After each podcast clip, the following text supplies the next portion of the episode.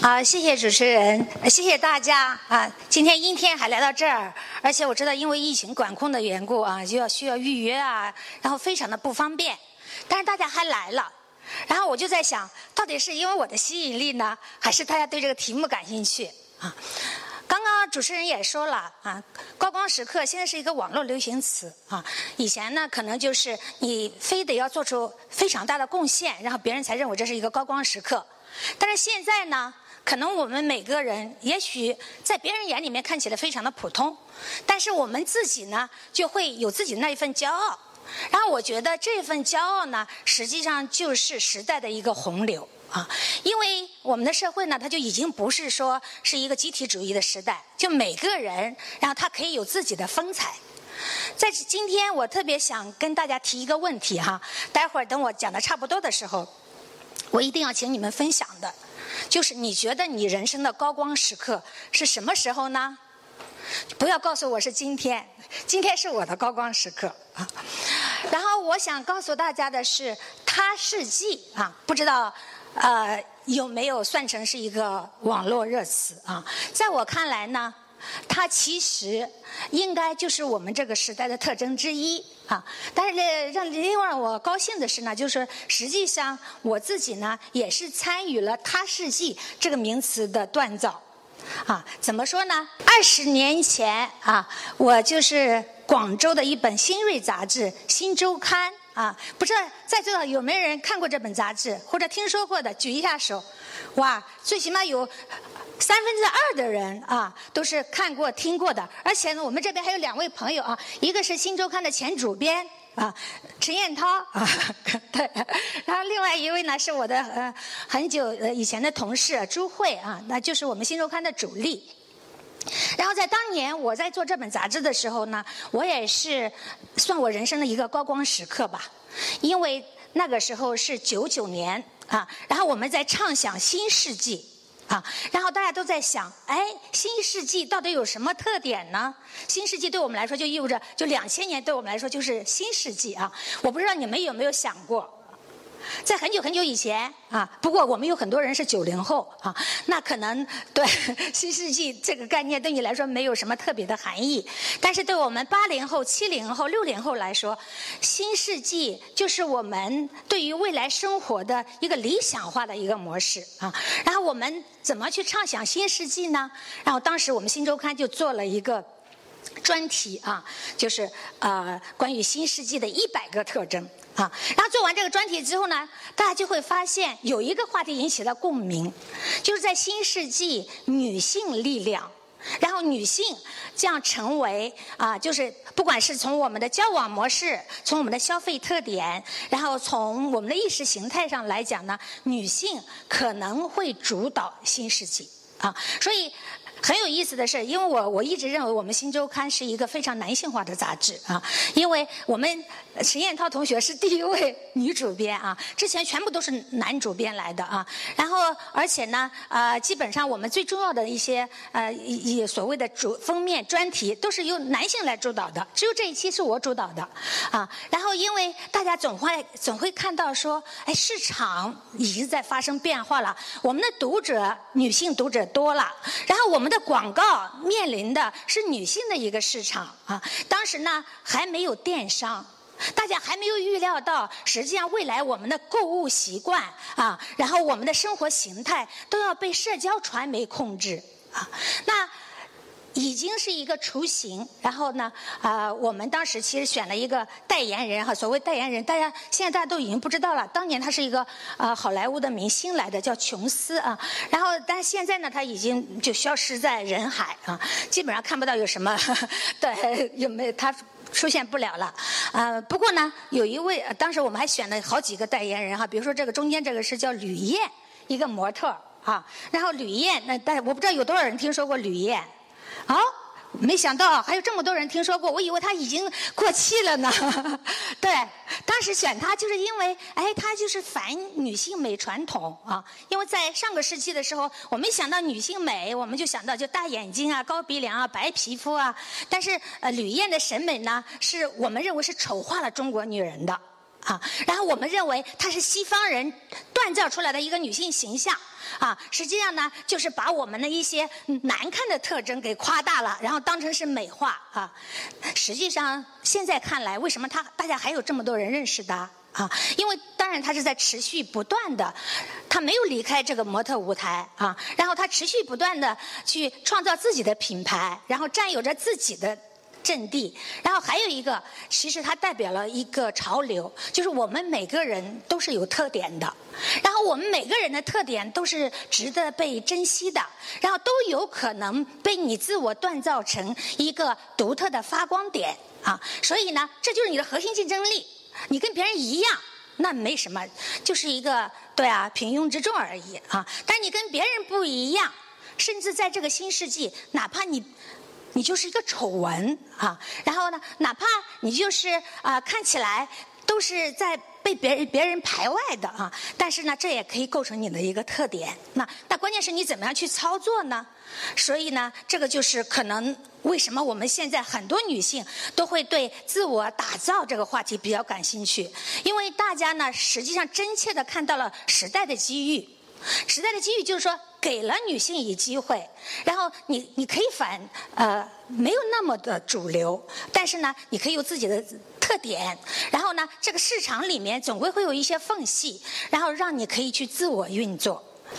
然后我们看一下哈，其实不仅仅是我们中国在讲我们要变成一个他世纪，我们女性力量在崛起，在世界范围内，中国女性的力量的崛起啊，这是有数字来。呃，印证的啊，然后呢，你看这个就是对比的啊，这个从到二零二零年为止啊，最新的一个数据啊，那这个数据的是什么呢？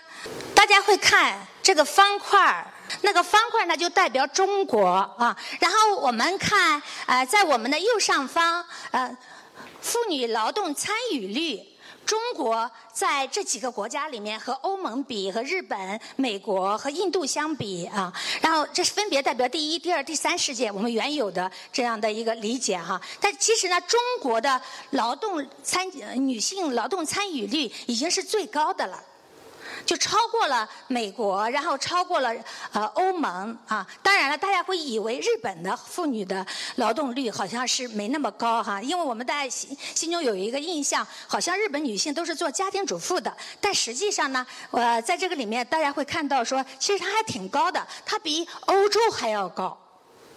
对，然后在啊呃，我们看，你，就。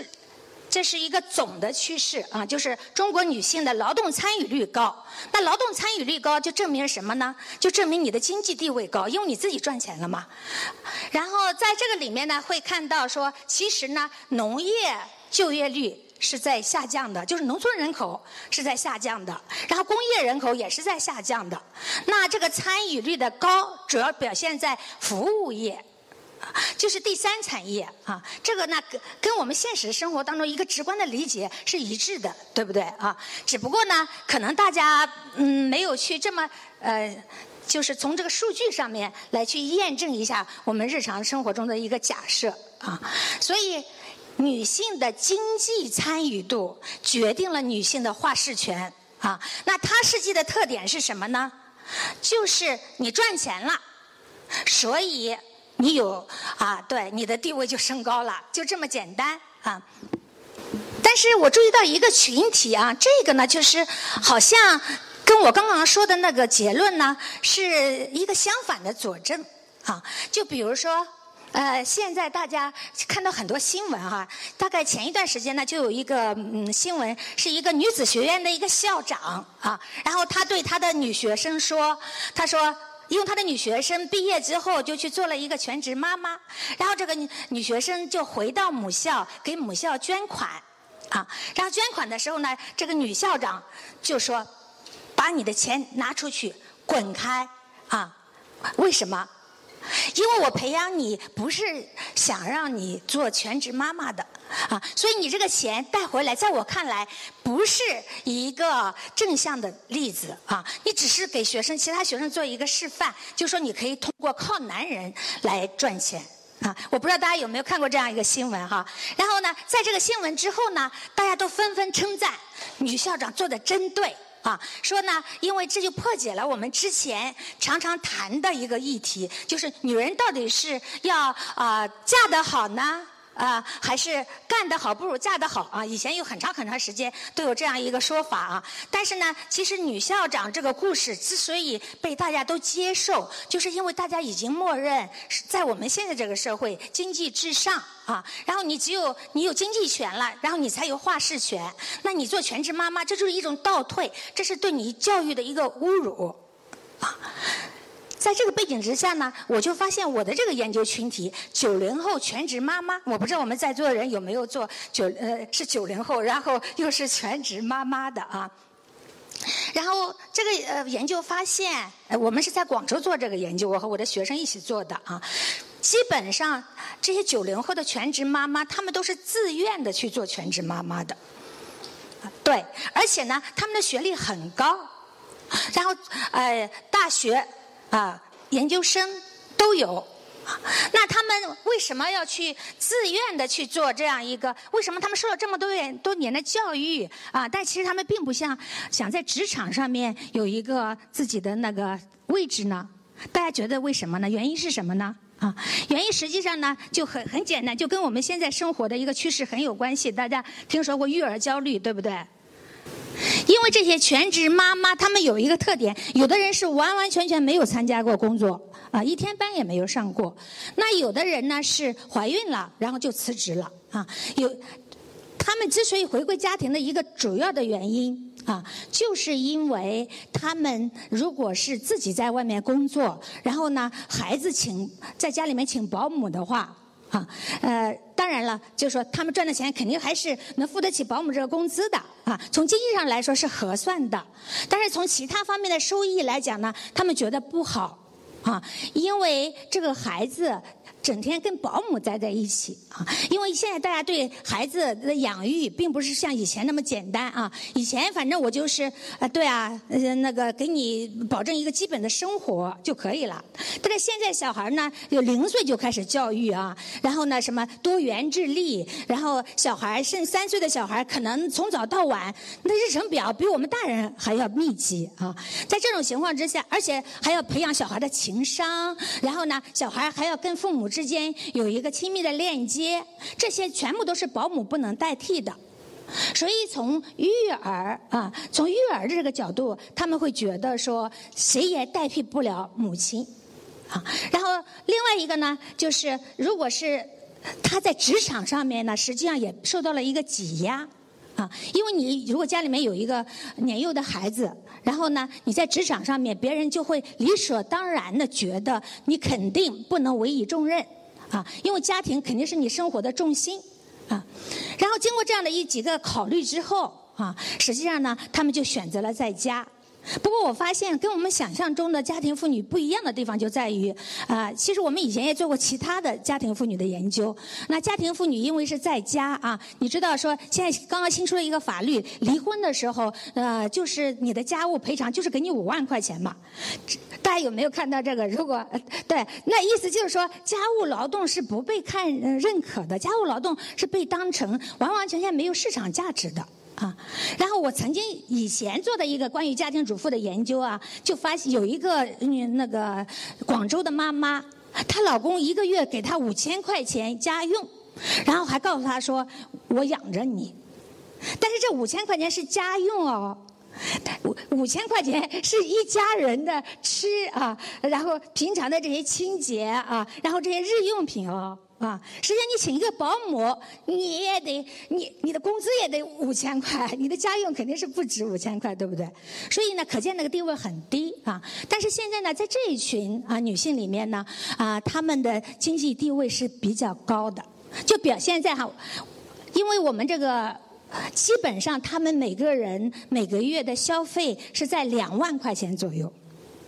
对这个这个消费呢，当然就不是他个人消费了，你知道吗？你做了妈妈之后，其实这个两万块钱呢，就是一个呃家庭消费啊。然后，所以呢，听起来两万块钱好像挺多的，其实不多啊。但是最重要的是，他们的呃父母、家人、丈夫都认可他们的劳动，所以呢，他们一他们基本上是承担着家里面有一个经济决定权的这样一个角色。啊，比如说有些重大的经决定，哎，家里面要去去，是不是要去再买房啊？然后怎么样去理财呀？啊，这些呢，其实是这些妈妈来控制的。所以在这种情况之下呢，他们就会觉得，我就发现他们，呃，他们有这个育儿焦虑，但是他们没有说，我我自己对我自身发展的一个焦虑，他们不会考虑说，哎呀，等我过了几年之后，我再去职场的话，那别人不认可了，我怎么办？啊，然后他们就会觉得说，到时候肯定会有办法的。何况我们现在家庭的生活也未必需要我再去找一份工作，啊，对，所以呢，这是一个特例吧，啊，如果是我们，我们应该看到说，其实这个女性群体她可以是多样的，而且呢，随着时代的变化，我们对生活的要求高了，那所以在这个里面呢，有一些生活选择听起来好像是时代的倒退。有很多人都会觉得，哎呀，我们搞男女平等这么多年，然后你受了这么多年的教育，现在你又去做全职妈妈，啊，其实我觉得，如果是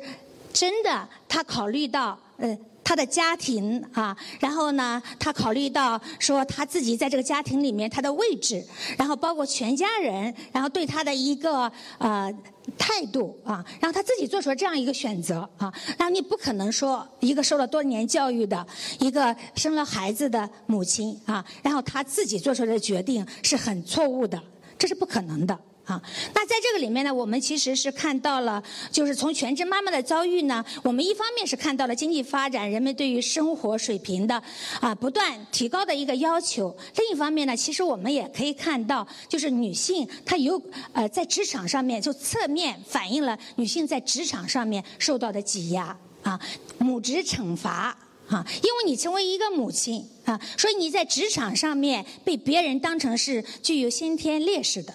啊，然后所以呢，你有可能做了同样的工作，但是呢，你的工资都是比别人低的。啊，我们有这样一个研究，就是母职惩罚啊，确实就是因为你做了母亲之后，然后你的职业发展是受到限制的。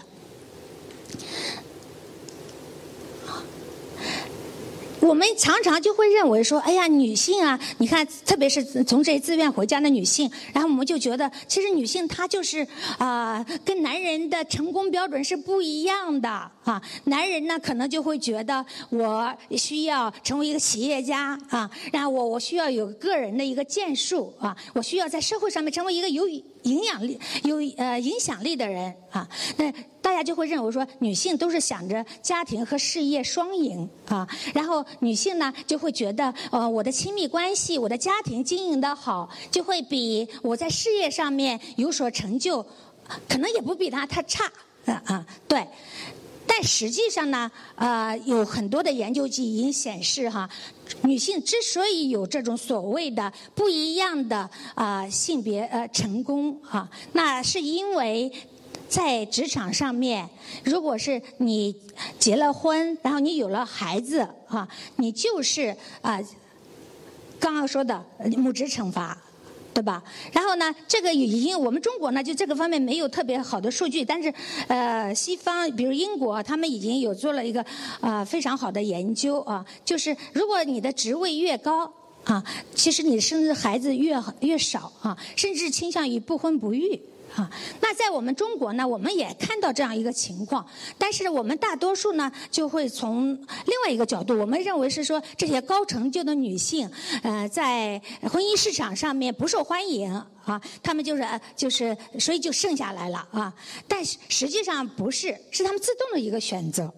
她们自觉的觉得，对，如果是我不婚不育的话，啊，对我的那个事业是有帮助的啊。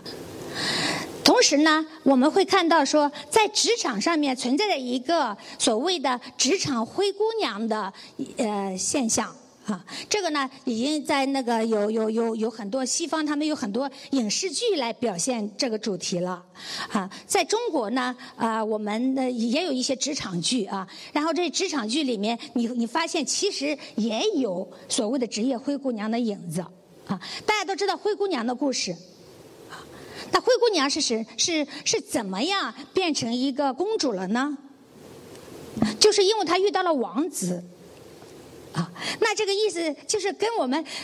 长久不变的一个主题，就是大家知道说我们在爱情上面一直中中国女性有一个向往哈，就是我们期望着说遇到一个非常好的男人，啊，这个男人呢就把我们从现在的呃我们这种普通的呃没什么意义的生活当中拯救出来，这个叫拯爱情的拯救情节啊，就希望有个白马王子把自己来进行拯救，但实际上呢。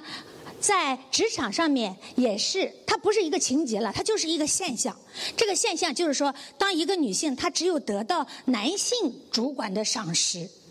啊，然后她才有可能被发现，然后她才有可能达到一个非常好的位置。所以呢，这一个呢，就是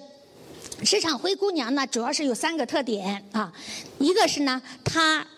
很多时候她是没有资格。去参加公司里面的一些最重要的决策层的决定，啊，就是最高的那个决策层是没有女性的，啊，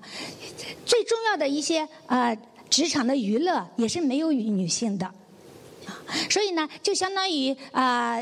大家都知道说生活当中在山东女人啊，就是不能上桌吃饭啊，大家就觉得哎呀太封建落后了，怎怎么是这样的？但实际上在我们职场上面呢，你会发现。不管是有形的还是无形的，女性呢，你是没有资格去参加一些，去就就所谓的那个舞会，你是没有资格的啊。那啊，另外呢，你的那个环境是非常恶劣，就像灰姑娘整天待在厨房啊，灰头土脸啊。然后你的你的那个职场的那个环境呢，因为有。别人就会觉得你是一个女的呀，然后这个事情你做不来呀，然后其他的同事，然后他们就会可能无形当中啊，你你因为因为一个你的女性身份，然后你就先天有很多机会是得不到的。再其次呢，你只有利用最高层啊，利用最高层啊，发现了你的才能，然后这个时候你才可能冲破性别的障碍。然后你才可能成为啊，就所谓的啊突破性别天花板的人啊。那这个是一个呃，比如说大家都知道有一个例子哈，然后我们在职场上面讲的不太多，但是我们在婚姻生活当中好像说的特别多。嗯，邓文迪一度大家都非常喜欢他的故事。啊，哎，我看好多，甚至好多那个一一些那个新闻呐，或者是甚至有些著作，就把它写成是正面的例子，就是这个女人很进取，这个女人很有啊自己的想法啊，然后她知道啊，比如说她在呃什么坐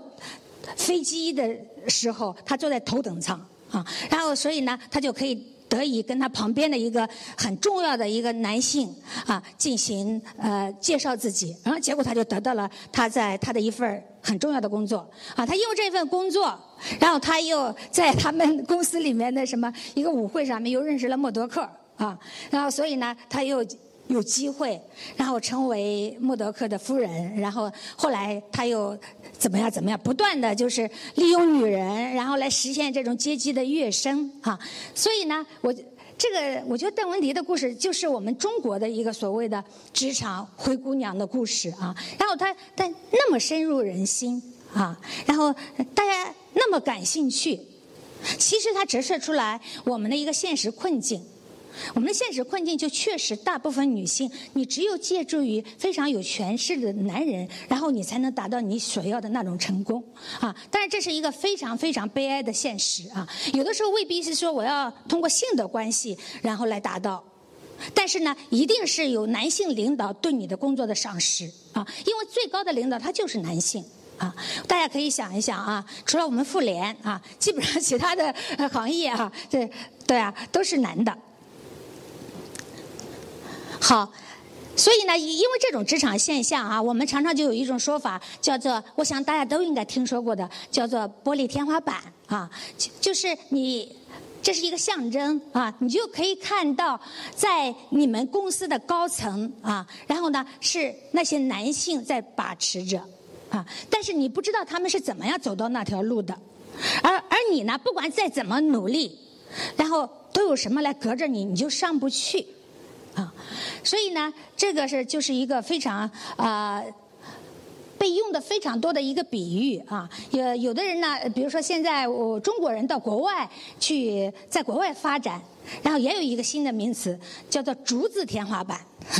就。咱们因为竹子是中国人的象征嘛，因为熊猫就吃竹子，对不对？那竹文化是我们象征。那个竹子天花板就意思就是说，你一个中国人，你跑到一群白人里面你去混啊，然后你你觉得自己已经非常厉害了，但实际上呢，你怎么也到不了他的最高层，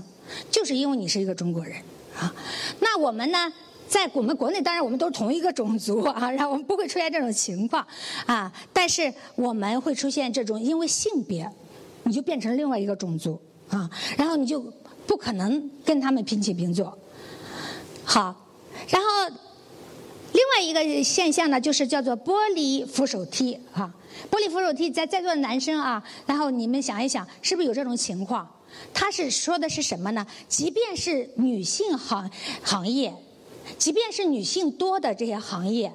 如果你是一个男人，实际上呢，你如果有才华的话，比如说你是在时尚业呀，你你你是一个男护士啊啊，因为你你的性别啊，其实你就会被格外的看重，不是说因为你的性别我是少数啊啊，我是少数派，所以呢我就受挤压，不是。